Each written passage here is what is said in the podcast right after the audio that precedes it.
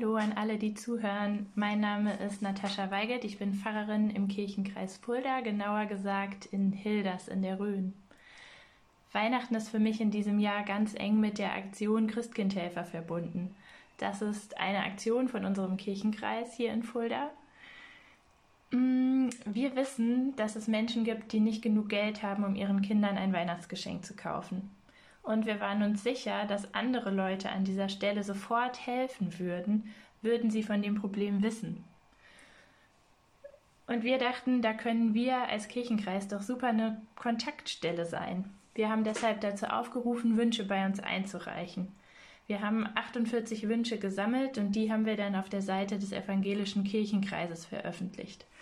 Da sind ganz klassische Kinderwünsche dabei. Eine Kinderküche, ein Teddy, Fußbälle, Sachen von Paw Patrol und auch eine ganze Menge Technikkram.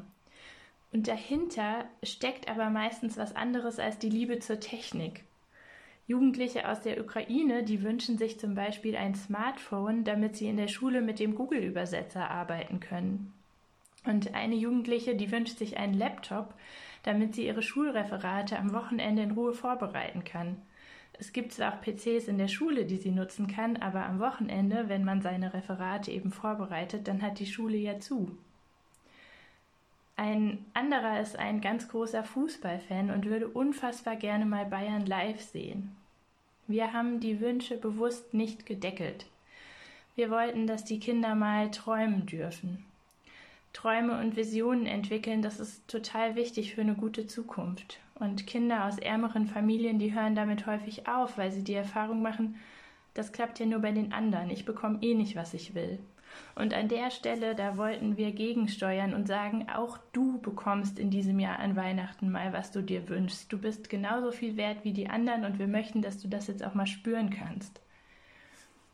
Und mich hat beides berührt. Der Kontakt zu den Menschen, die Wünsche an uns rangetragen haben und auch der Kontakt zu Menschen, die sich vor Wochen schon gemeldet haben, weil sie einen Wunsch erfüllen wollen. Bei den einen, da ist es die Not, die berührt. Es ist wirklich unglaublich, welche Schicksalsschläge manche verkraften müssen. Und es ist auch die Scham der Menschen, ähm, die einen berührt. Es werden Leute in Situationen geworfen, für die sie echt nichts können. Und es ist ihnen so unfassbar unangenehm, dass sie in dieser Situation sind. Mm. Mich hat aber auch die andere Seite berührt. Manche haben geschrieben, liebe Frau Weigelt, ich hatte so viel Glück in meinem Leben.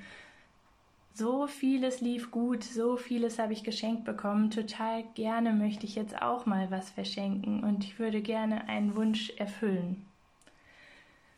Seit einiger Zeit sind die Wünsche jetzt online und die kleinen Wünsche, die sind schon weg. Jetzt geht's ans Eingemachte.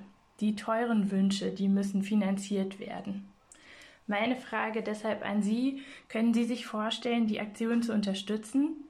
Wenn jeder einen Euro spendet, dann kommen wir sehr viel weiter und können wieder ein Geschenk oder mehrere sogar finanzieren.